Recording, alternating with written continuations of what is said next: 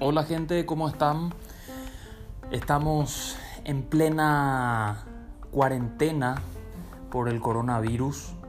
Espero antes que nada que estén bien, que se mantengan en sus casas, seguros y con el objetivo puesto en cortar la transmisión de este virus que, que bueno, está realmente sacudiendo al mundo entero, lógicamente en, en en primer término en el ámbito sanitario, en, en, términos de salud y también y muy fuertemente en el ámbito económico, golpeando principalmente a los emprendedores. ¿okay? Los emprendedores, a, a ustedes que son ahí quienes, como si no nos faltaran problemas, se nos viene ahora una pandemia mundial y tenemos que mantener nosotros eh, a flote el barco y a toda la tripulación y a todos los pasajeros que vendrían a ser todas las personas que trabajan con nosotros, colaboradores, etcétera, etcétera, eh, a flote. ¿okay? Entonces es una tarea importantísima, es un momento eh, donde realmente se pone a prueba la resiliencia que tenemos los emprendedores y bueno, así como, como ya en el pasado seguramente atravesamos problemas y logramos sobrellevar, esta no va a ser la excepción y vamos a salir adelante. ¿okay? Y bueno, este, este momento representa un, un momento particularmente especial y complejo en, en, términos de liderazgo. ¿okay? Por supuesto que las ventas se complican, por supuesto que los pagos tributarios, por supuesto que toda esa cuestión eh, lógicamente se ve muy, muy comprometida, pero también, y habrán sentido ustedes, que el liderazgo se vuelve como que muy difícil. ¿Por qué? Porque la gente con la que trabajamos, los colaboradores, reclaman, piden como si, como si la cosa siguiera igual. Y bueno, nos estamos viendo en una situación en la que tenemos que sopesar un montón de cuestiones y se torna un poco difícil ejercer este liderazgo. Entonces, elaboramos unas, unas pequeñas acciones o, estrategias o tips, si se quiere llamar, que podrían llegar a mejorar o que podamos aprovechar nosotros de esta situación adversa como un momento para que podamos darle un, aire de cambio a, nuestro, a nuestro equipo, a nuestra empresa, a nuestra organización a través de un liderazgo eh, orientado a tiempos de crisis. Y por eso estamos eh, preparando este, este episodio al que denominamos liderazgo en tiempos de pandemia. Punto número uno a tener en cuenta en este tipo de, de situaciones y escenarios, cuidar al rebaño. ¿okay? La, primera, eh, eh, la primera intención o lo primero que nosotros tenemos que demostrar a nuestro equipo es que nosotros tenemos una genuina intención de cuidar de ellos y de sus familias, que por más de que necesitemos que se presenten a trabajar eh, eh, y, de buenas a primeras de repente puede llegar a ser lo primero que se nos viene a la mente que bueno, necesito que la gente esté trabajando para que la cosa siga.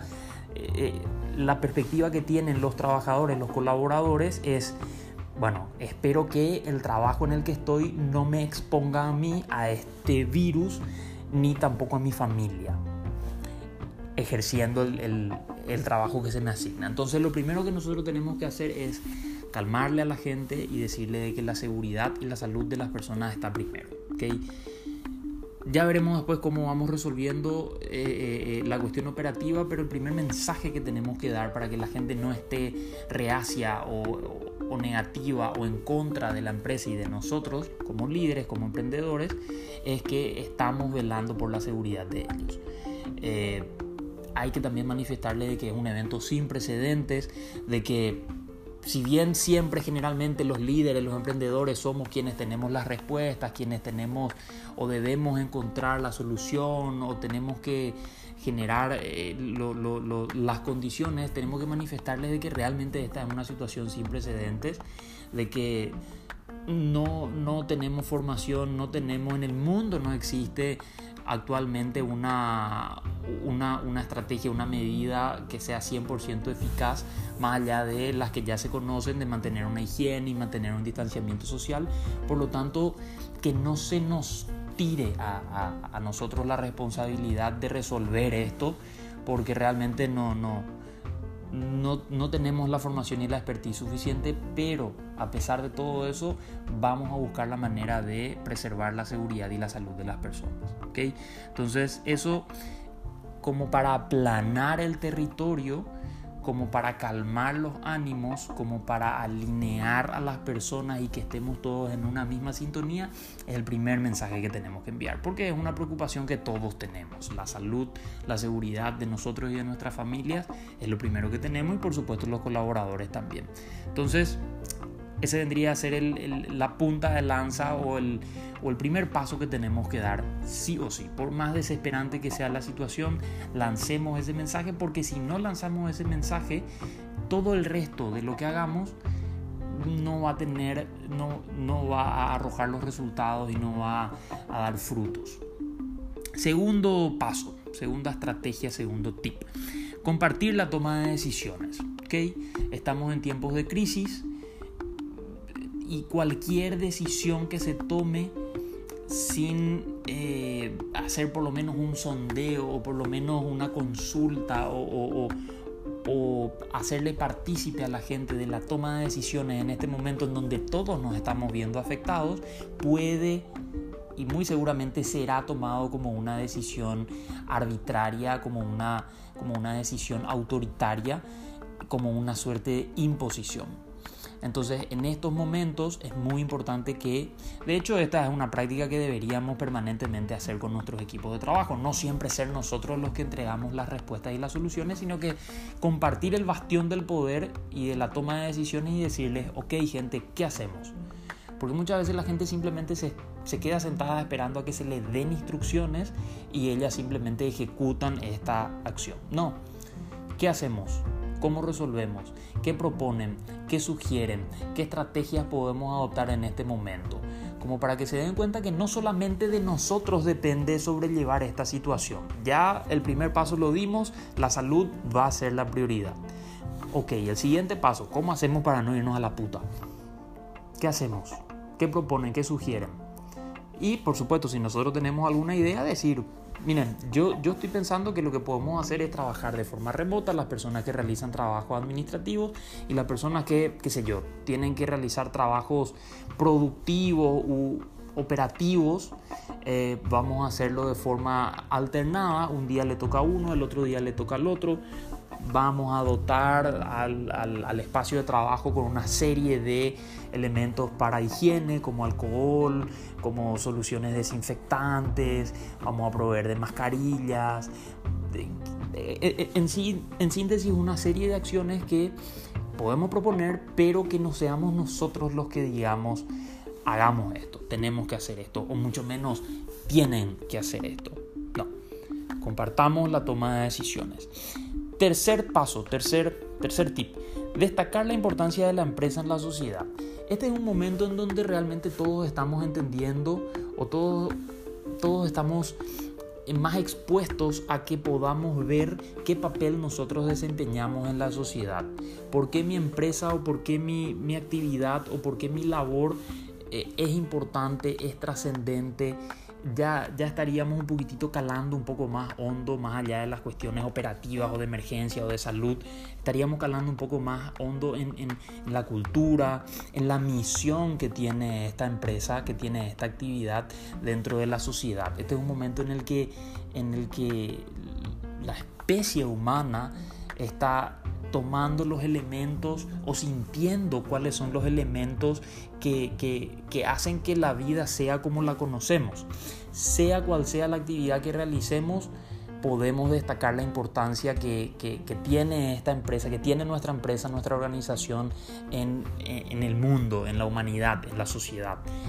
Lógicamente, si, si, si nuestro rubro es el de eh, implementos médicos, bueno, está más que a la vista cuál es la importancia que tiene eso en estos momentos. Pero si nosotros estamos en el rubro, pongámosle gastronómico, eh, o, que, ojo, no es, no, no estoy diciendo esto desmeritando o, restando valor al, rubro gastronómico, simplemente menciono el rubro gastronómico, por ejemplo, porque está muy distante del, del foco de atención que hoy en día es la salud Okay. Si nosotros nos enfocamos en el rubro gastronómico, por ejemplo, podríamos resaltar la importancia que tiene o la necesidad que se está sintiendo por parte de la gente que se encuentra aislada en sus casas, la importancia que tenemos nosotros como un espacio que genera socialización entre las personas, eh, como un espacio en donde nos conectamos entre las personas.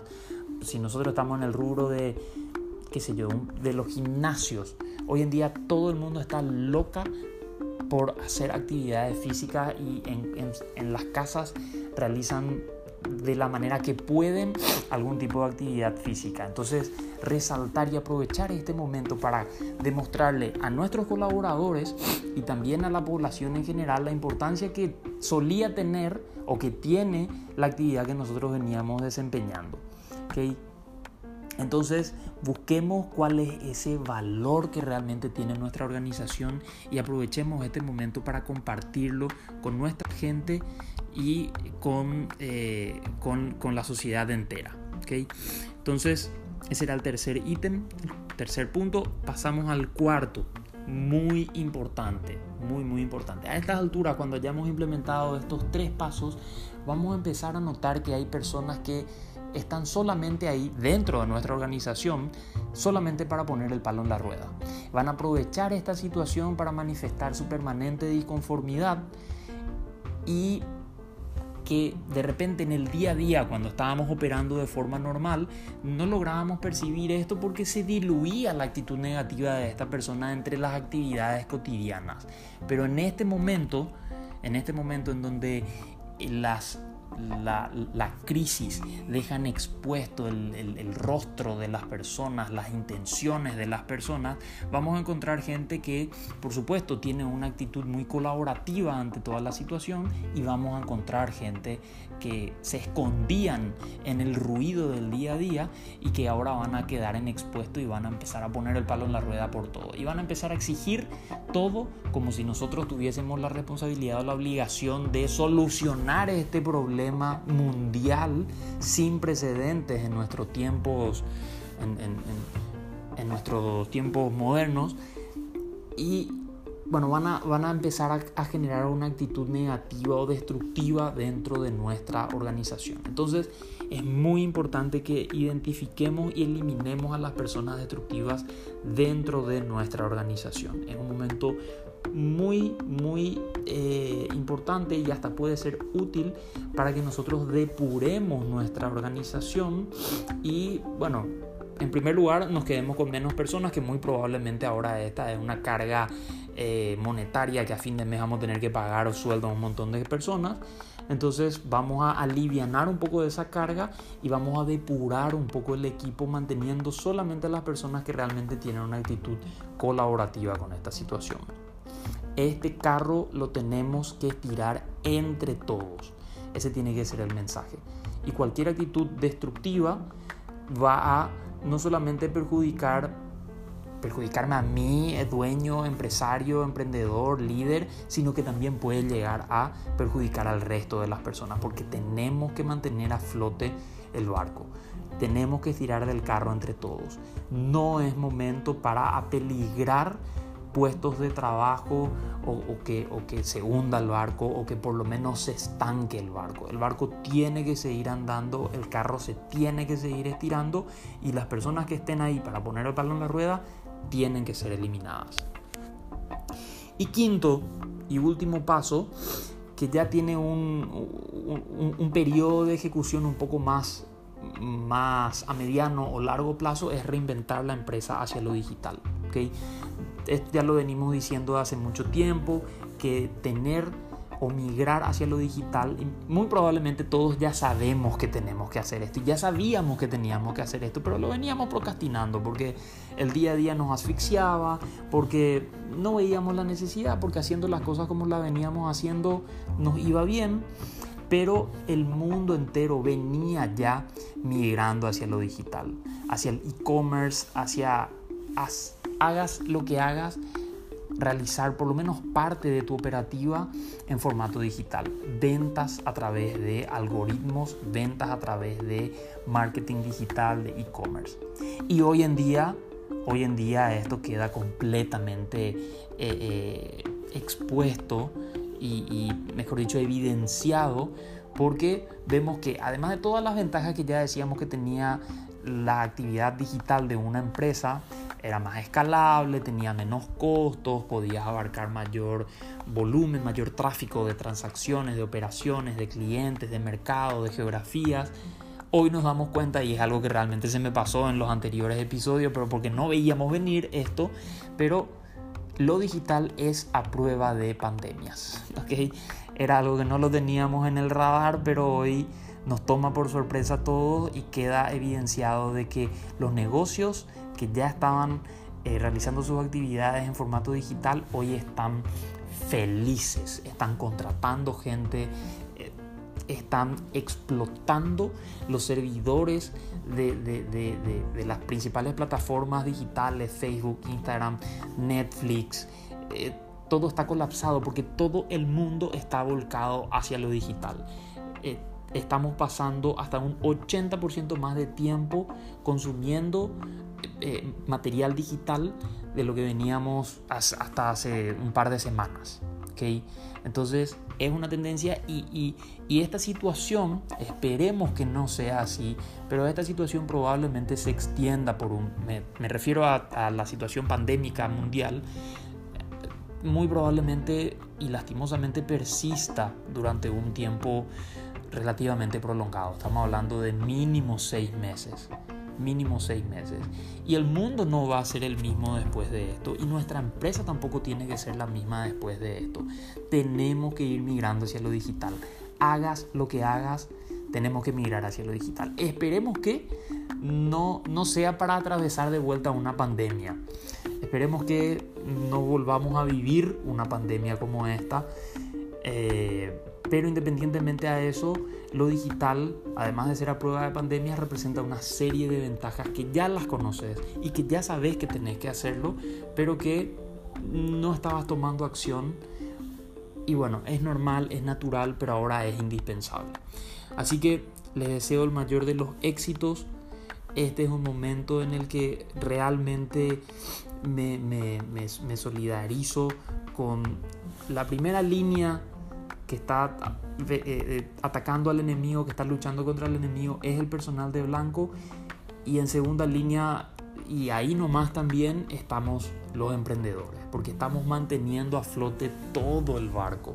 Y hay un montón de personas que dependen de nosotros. Así que hoy, más que nunca, son ustedes con sus empresas, con sus emprendimientos, eh, realmente están salvando millones y millones de vidas para mantenerle a las personas confinadas, aisladas en sus casas y abastecidas con, el dinero que esto provee y, manteniendo a la, cadena de suministro eh, fuerte, sólida para hacer frente a este, a este evento que realmente nos está sacudiendo a todos.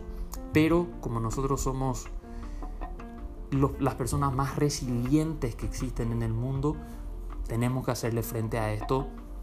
La inteligencia es la capacidad que tenemos para adaptarnos a los cambios y ahora tenemos que hacerlo de forma pero extremadamente rápida, extremadamente rápida y estoy seguro, estoy seguro de que haciendo esto vamos a poder hacer frente a esta situación. Así que éxitos, manténganse seguros, sanos y les deseo la mayor de las suertes y éxitos.